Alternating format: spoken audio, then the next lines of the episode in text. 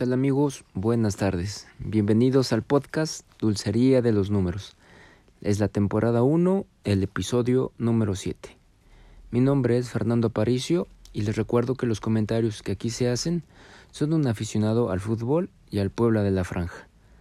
Los comentarios de hoy se hacen en base a los datos y resultados de los últimos partidos entre el Puebla y el equipo en turno de la jornada siguiente de la Liga MX. En esta ocasión será contra los Diablos Rojos del Toluca, de el entrenador Nacho Ambriz, que corresponderá a la jornada 16, pero se jugará este 2 de agosto a las 8 de la noche en el estadio Nemesio 10 de Toluca, Estado de México. Pero antes platicaremos y daremos comentarios del partido contra el San Luis del sábado pasado. Para mí fue un buen arranque del partido, un buen ritmo y buena velocidad, pero no se notó en el tiempo contemplado por parte del técnico y esto complicó la, la estabilidad y la, el desempeño del equipo. Les dije que San Luis Potosí estaba bien dirigido y que se le veía un orden y para mí no me decepcionó. Un buen, buen equipo bien, bien dirigido. Partido que iba y venía, Puebla tuvo más llegadas de peligro, pero San Luis llegaba poco y contundente. Para mí Silva está en gran momento, se ve motivado y se ve muy contento en el equipo y eso hace que su que su desempeño sea positivo. También creo que San Luis falló más claras en mi punto de vista, solo que no fueron contundentes. Recuerdo una o dos de cabezazos frente al área solitos y nada, ¿no? No entraba el balón. Para mí también el Puebla se notó chato en la punta todo va bien, de la defensa, media, pero hasta que llegan a la delantera no logran una asociación con Martín Barragán. Creo que Martín pone mucho trabajo, mucho desempeño, pero no le está alcanzando para ayudar al equipo. También hay más lastimados. Jordi salió por golpe en el abdomen y ya no se recuperó. Uno más que parecer no creo que tenga complicaciones, pero fue un golpe que lo, lo sacó del partido. Mm, el Puebla no logró ser contundente y entonces el partido se le cerró, ya no obtuvo reacción. Sí, presionó, intentó, pero cuando los partidos se cierran, ya, ya no, ya no va a lograrlo nunca, en ningún momento. Y así pasó, el partido al final tenía la presión del Puebla, pero el San Luis se veía peligroso en los contragolpes. Mm, habíamos dicho que en el historial había un 12% de probabilidad de empate, que era menos que el triunfo de Puebla por 50%, y aún así prevaleció el empate y sumó un, un punto más a la estadística. Y jugando en Puebla había un 50% de probabilidad de que cualquiera de los dos ganara. Y sin embargo tampoco se dio. Se sumó al empate que nunca había sucedido. Y los goles también era un 50-50 y tampoco se anotaron, se fueron en cero y pues también se rompió la, la estadística. Creo que fue un mal punto del Puebla por estar en casa y no puede dejar ir esos puntos en casa. Son importantes para sumar. También considero que los porteros de los dos equipos fueron las estrellas. Los dos hicieron bien su trabajo abajo de, la, de los tres palos y también corrieron con suerte para no recibir los goles que estaban presionando.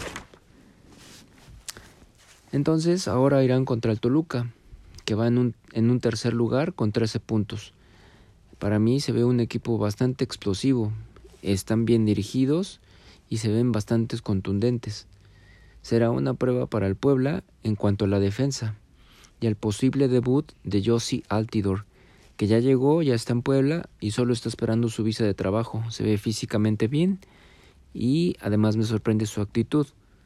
Em, se ve que viene contento, se ve que viene con ganas, entonces esperemos que, que le dé resultados. Este partido se jugará el 2 de agosto, como les dije, partido de la jornada 16 que se adelantará para cubrir los compromisos de la liga en cuanto a la selección y las fechas FIFA que se, que se tienen contemplados. Se, jugará en el estadio Nemesio 10 a las 8 de la noche, donde se ve un Toluca bastante agresivo, muy claro al ataque, con las incorporaciones que tiene en comparación del torneo anterior, que pues la verdad es que estaba para ayudar. Para esta ocasión consideraremos 59 partidos desde 1996. Un partido con bastante historia. Por lo tanto, veamos los números.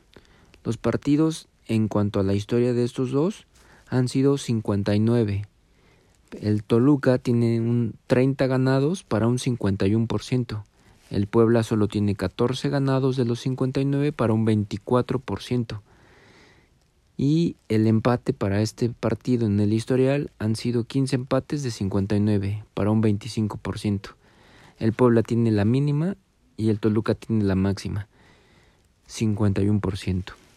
Jugando en Toluca es más aplastante.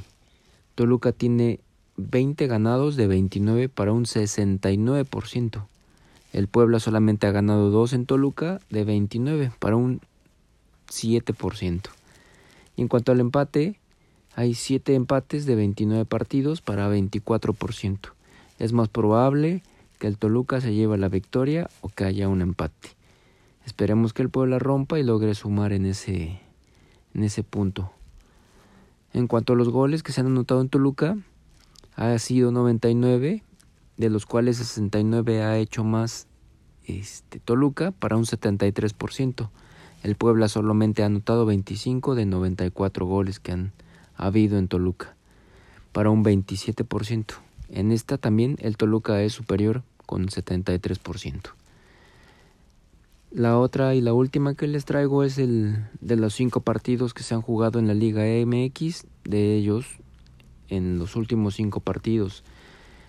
El Toluca tiene tres victorias, un empate y una derrota para un 70% de efectividad. Y el Puebla solamente tiene una derrota, tres empates y una victoria, para un 50% de efectividad. Bajó un 10% a comparación de la semana pasada, pero ahora se irán a, a visita, entonces pues es más complicado sumar de visita. Como les dije, el Toluca está en tercer lugar al cierre de esta semana, de esta jornada, con 13 puntos. Y el Puebla está en quinto lugar con 9 puntos. No es mucha la diferencia, pero sí se ve mm, mejor trabajado en este momento el Toluca, sobre todo por los, los jugadores que tiene. Tiene una, una delantera y una media muy, muy marcada, muy, con jugadores muy explosivos. Entonces eso, es lo que está marcando la diferencia. Al Puebla le está faltando esa contundencia para lograr cerrar el partido. Entonces, este, pues esperemos que, que los números se rompan, la estadística corra pues como debe de ser. Sin embargo, pues me gustaría que ganara el Puebla, pero sí lo veo complicado. De las cuatro probabilidades, el Toluca tiene las cuatro positivas para él y con bastante amplitud. Entonces creo que sí será complicado. Esperemos que traiga un buen resultado. Confiemos en los chavos y le damos.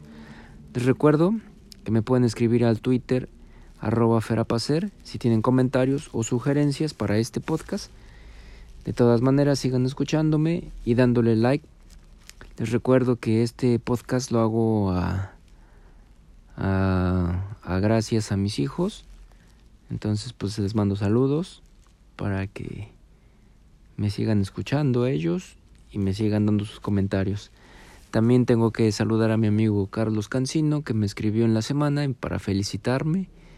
Y pues también aquí ya, quedas en la historia del podcast, Carlitos. Un saludo. Pues muchas gracias. Espero sigan escuchándome y cualquier comentario me lo sigan pasando.